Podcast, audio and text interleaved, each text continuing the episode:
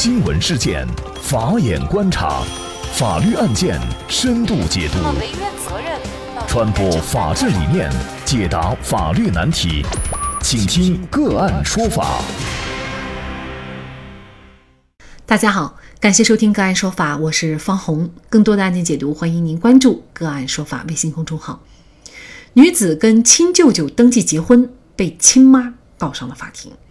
据检察日报正义网消息，这个事情呢是发生在贵州。据了解，陆某的亲舅舅梁某平去年九月检查出了肝癌晚期，由于没有直系亲属照顾，陆某自愿来照顾舅舅梁某平，并与其一起生活。因为梁某平的财产面临无人继承的问题，为获取财产，二零一九年九月二十九号，陆某和梁某平登记结婚。今年的四月九号。梁某平因病死亡，而陆某母亲无法忍受女儿的这场闹剧，就把自己的亲生女儿陆某告上了法庭，请求法院认定女儿陆某和自己哥哥的婚姻无效。那么，陆某和亲舅舅已经领取了结婚证，这样的婚姻可能会无效吗？如果想合法的获得亲舅舅的财产，是否只能通过结婚这样一个有悖伦理道德的方式来取得呢？就是相关的法律问题，今天我们就邀请广东成说律师事务所主任、广州市广州市妇联专家顾问、广州市中级人民法院特邀调解员张碧兰律师和我们一起来聊一下。张律师您好，哎，你好，嗯，非常感谢张律师。那这个案件其实我们会发现啊，这个陆某呢，他已经跟亲舅舅去民政局领了这个结婚证。那结婚证都已经领了，现在他的母亲还要主张他和舅舅的婚姻无效，这个有可能吗？这个是完全可以的，因为就算他们已经取得了结婚证，这个婚姻它也是无效的，因为陆某和亲他的舅舅呢属于是三代以内的旁系血亲，那根据我们国家的法律规定，这种关系是禁止结婚的，所以即便他们已经领了结婚证。这个也属于无效的婚姻。那无效的婚姻是什么意思？是指自始至终就相当于两个人还是属于没有结婚的状态，就是没有这个婚姻关系，是吗？就是他们的这个婚姻是从一开始就是无效的。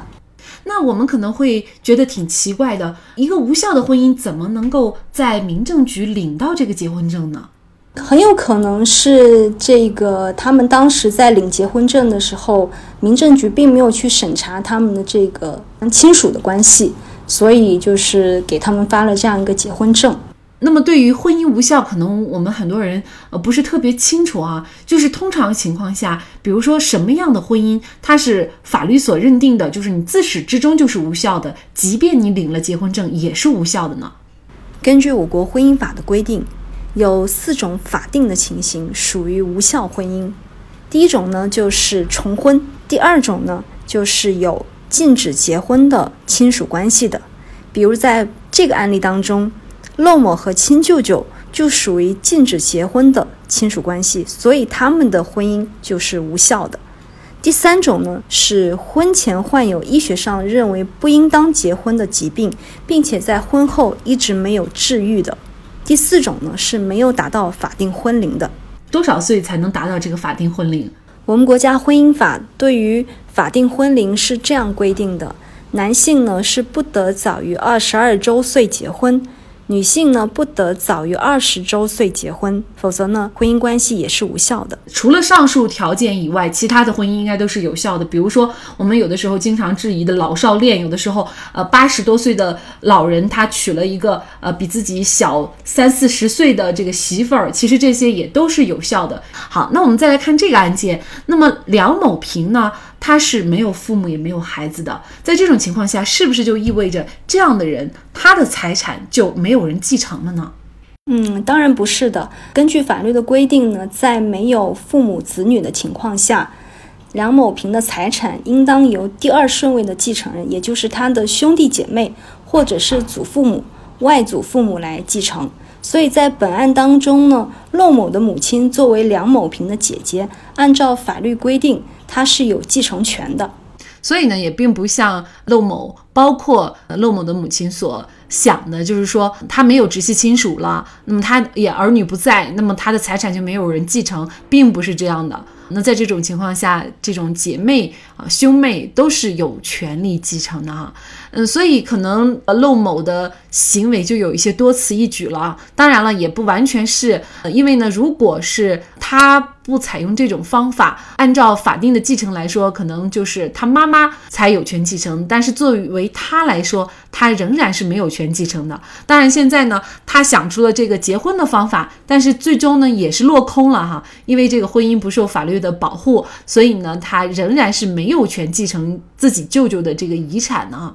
但是呢，他之前还付出了，确确实实他和自己的舅舅在一起生活，还进行了一些照顾。那么像他这种情况，相对来说也还是有一点代表性。很多这种老人，尤其是孤巢老人，他呢确实是儿女有的时候不在身边，或者是说根本就没有儿女。那这种情况下的话，那么对于照顾他的人，他如果想合法的取得这个财产的话，有没有一些比如说合法的方法呢？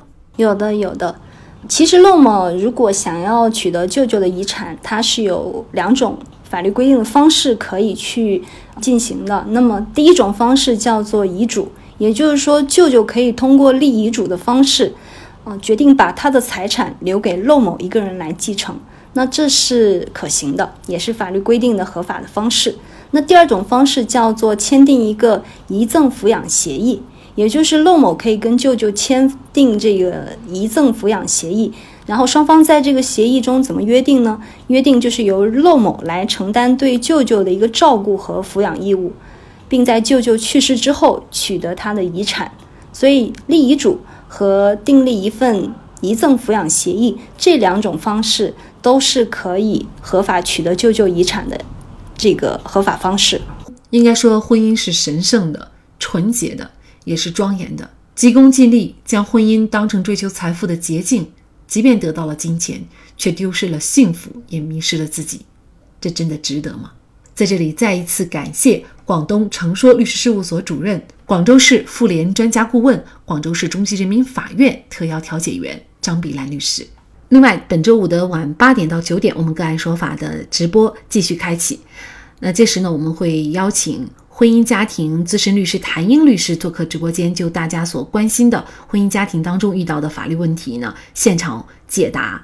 那么，比如说老人去世没有遗嘱，遗产谁有权继承？房子是父母的名字，父母一方去世可以分割房子吗？另外，房子父母出资购买，离婚后对方又有份儿吗？欢迎大家本周五晚八点关注我们。那么，大家如果想获得我们节目的图文资料，欢迎您关注“个案说法”的微信公众号，在历史消息当中就可以找到这期节目的全部图文资料。那么，大家在生活工作当中遇到一些法律问题呢，也欢迎大家向我们进行咨询。您可以添加幺五九七四八二七四六七这部手机号码的微信号，就可以找到我们。他们都非常的资深、专业和负责任。感谢您的收听，我们下期节目再见。